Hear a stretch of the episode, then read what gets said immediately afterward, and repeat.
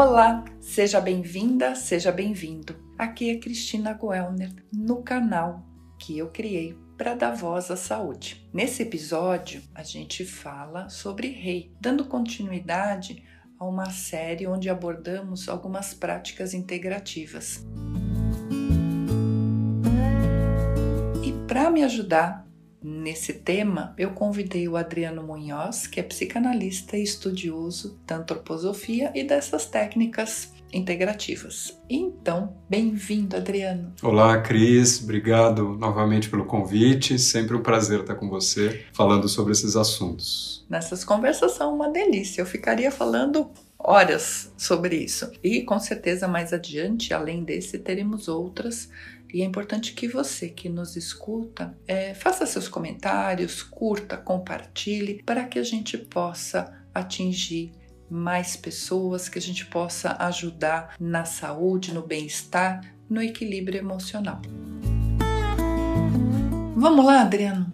Vamos! O que, que é o reiki, né? A gente sabe que o reiki é uma imposição de mãos. A gente não, né? Eu tô falando de mim aqui, eu sei que é. Mas explica pra gente o que é essa terapia, qual é a essência, como ela se aplica. Bom, Cris, nesse, nesses, nesses nossos podcasts, né, nós já temos alguns lançados aí, a gente está falando de práticas integrativas na área da saúde, né, práticas que são cobertas pelo SUS, pelo Sistema Único de Saúde, é, e uma dessas práticas, existem 29 aceitas pelo SUS, cobertas pelo SUS, uma dessas práticas é o reiki, só que o SUS também cobre outras terapias que são feitas através do processo de imposição de mãos. Hoje a gente fala mais sobre o reiki, né, que é o tema desse podcast, podcast, mas eu vou falar um pouquinho sobre essas outras terapias também. E quando você lá me pergunta né, o que é o reiki, o reiki é uma técnica terapêutica criada no Japão em 1922 é, por um japonês chamado Mikao Usui. E essa técnica envolve a canalização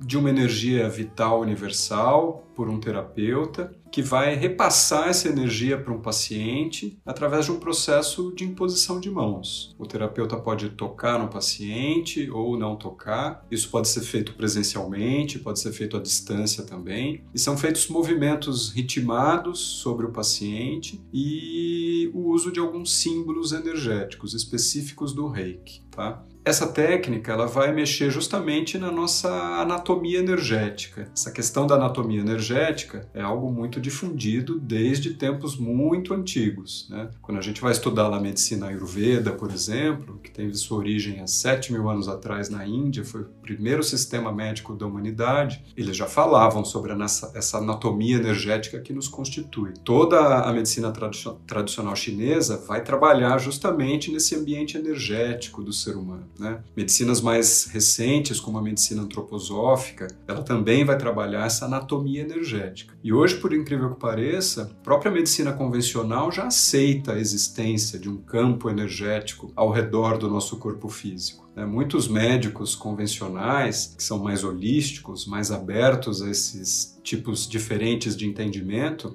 eles já dizem que você não cura um paciente se você também não for capaz de curar esse ambiente energético que constitui uma pessoa. Então, o reiki e essas outras práticas feitas através do processo de imposição de mãos vai trabalhar justamente essa nossa anatomia energética, promovendo uma maior harmonia, trazendo mais bem-estar, promovendo um reequilíbrio energético. Ela vai trazer um relaxamento profundo, redução do estresse, combate da ansiedade ansiedade, você, você vai sentir muito rapidamente uma melhora no seu estado energético e no seu equilíbrio geral. Adriano, eu quero fazer uma provocação aqui que eu tô aqui pensando nessas no que a gente já gravou. É, mais de uma dessas práticas, elas foram desenvolvidas, a gente falou dos florais já no momento anterior, aromaterapia. da aromaterapia.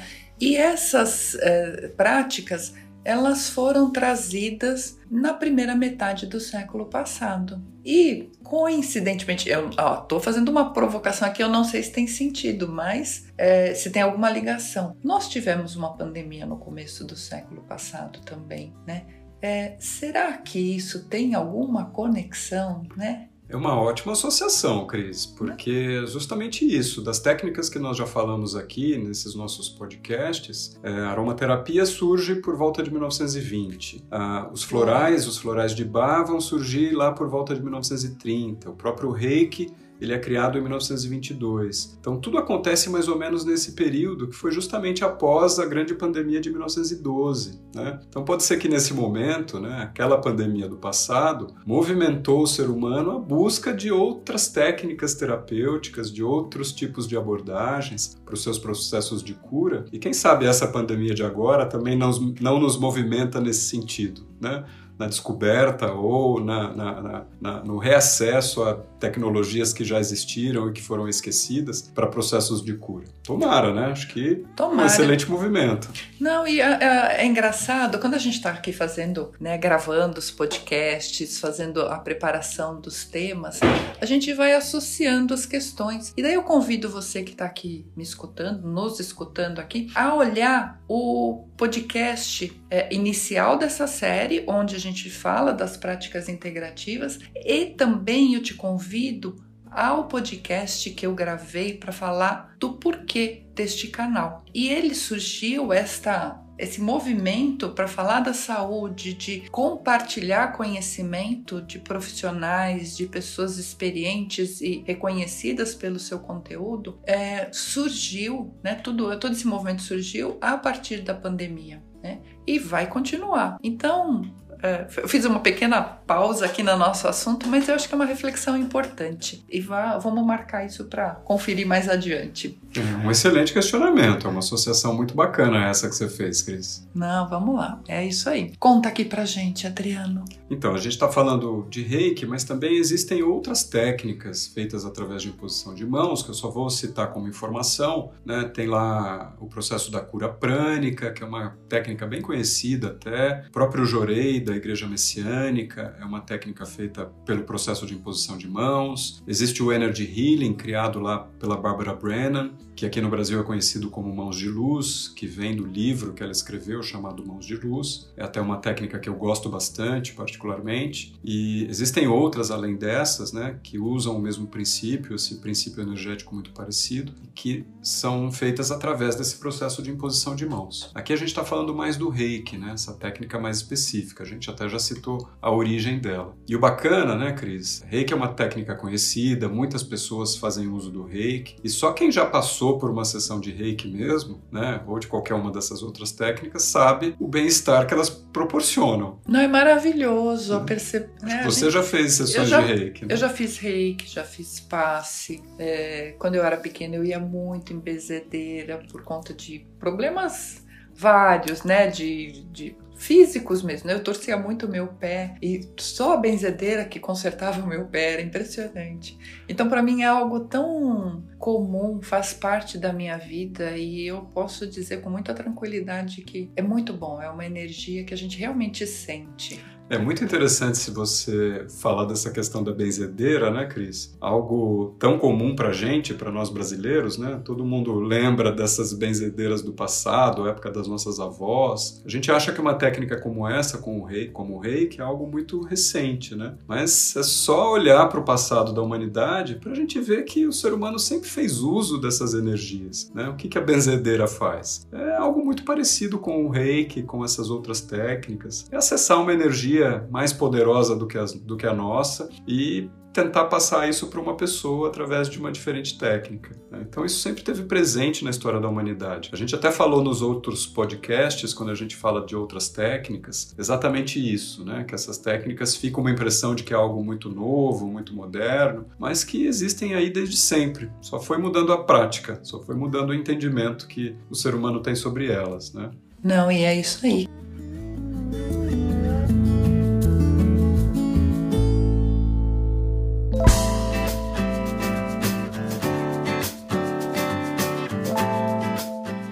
Mais a gente pode falar então do reiki? O reiki, como eu já estava citando, né, quem já passou por uma sessão de reiki sabe muito bem né, o bem-estar que ele proporciona. O reiki é muito indicado para eliminação de bloqueios emocionais, por exemplo. Tem pessoas que acessam emoções muito reprimidas dentro de si depois do reiki. Ela ajuda muito a reverter sentimentos negativos, ajuda a melhorar o padrão dos sentimentos. Pessoas com sentimentos e pensamentos muito pessimistas, por exemplo, conseguem um benefício nisso. O reiki é indicado para redução do estresse, ele ajuda no combate à depressão, justamente por promover um maior equilíbrio emocional. É uma prática excelente para ansiedade, porque ela induz esse relaxamento profundo, tá? que vai reduzindo bastante a ansiedade com a técnica. O reiki é excelente para fadiga, por exemplo, para dores crônicas, pessoas que têm dores intratáveis de maneira crônica. O reiki ajuda bastante nesses, nesses, nessas questões. Ótimo para insônia, justamente por promover esse maior relaxamento. Então, o conjunto de benefícios é muito extenso.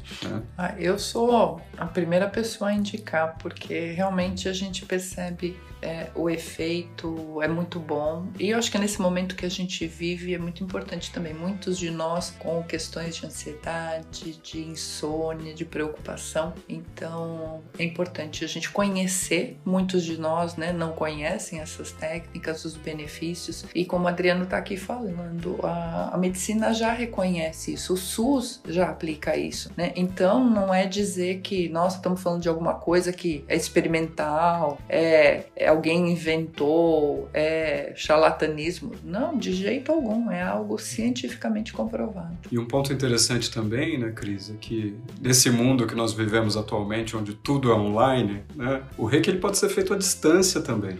Né? Você pode passar por uma, por uma terapia de reiki que é feita à distância. Então você faz isso dentro de casa. E daí fazer a analogia também. Daí a pessoa fala assim: ah, imagina, bobagem. Não é bobagem, não, a gente está falando de energia. Se você escuta rádio, se você usa celular, você está você tá usando energia. Exatamente. É isso. Né? É exatamente a mesma coisa. E quanta distância a gente tem aí que é coberta por esses instrumentos que souberam captar, direcionar um tipo de energia. Quando a gente está falando de reiki, é um outro tipo de energia. É, eu estudo bastante todas essas técnicas né, que trabalham com esses princípios energéticos e eu falo muito, né? Energia não tem tempo e espaço. Né? Energia vence qualquer distância e qualquer tempo também. Então, para esse momento atual, que a gente não pode muito sair de casa, é uma técnica bem bacana para ser utilizada. E como é que a terapia acontece? Né? Como é que é, então, que é, é feita uma sessão isso? de é. reiki? O reiki ele pode ser realizado com o paciente sentado ou deitado. O reikiano, que é o terapeuta de reiki, né, ele passa por uma iniciação na técnica do reiki. Ele vai aproximar as mãos do paciente, ele pode tocar ou não o paciente. Ele vai sobrepor as mãos sobre algum ponto-chave do corpo, em algum ponto relacionado a algum chakra, por exemplo. E após isso, ele vai começar a transmitir essa energia vital universal que ele canaliza, no intuito de restabelecer o fluxo de energia desses pontos específicos no paciente. Uma sessão de reiki, ela dura em média uma hora, mais ou menos, e o terapeuta pode focar suas mãos em pontos vitais do corpo do paciente ou fazer uma, uma harmonização geral sobre o paciente. Tá? Ela pode ser feita acompanhada de uma música, de uma música relaxante ou em total silêncio. Tem até músicas lá no Spotify específicas para reiki, por exemplo. Não, legal. É, eu já fiz, eu lembro que eu fiz com música e que é muito gostoso. É muito relaxante, é muito relaxante. Traz um bem-estar muito grande. O reiki já é muito usado em hospitais.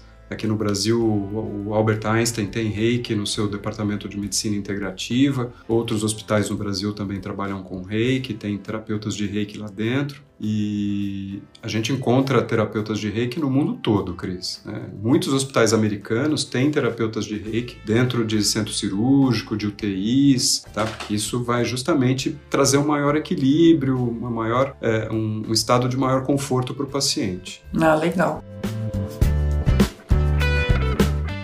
Essa é mais uma das terapias, das práticas integrativas que a gente quis abordar e como nas outras a gente não deixou de alertar que nenhuma das práticas integrativas substitui a medicina convencional. É, jamais a gente deve abandonar ou substituir um tratamento. Essas práticas elas são complementares E o médico, né, deve ser avisado, deve estar ciente, né, dessas nossas atividades. Esse foi o último episódio que a gente fala sobre as práticas integrativas. Então eu quero agradecer o Adriano que compartilhou aqui seus estudos, seu conhecimento e quero te trazer em próximos assuntos. A gente sempre tem muito o que falar, né? A gente vai cortando aqui porque não cabe, fica muito extenso. Eu que te agradeço bastante, Cris. É sempre um prazer estar batendo esses papos com você. Para mim é uma honra estar aqui falando sobre algo que eu gosto bastante, que eu estudo bastante. E conte comigo sempre que você quiser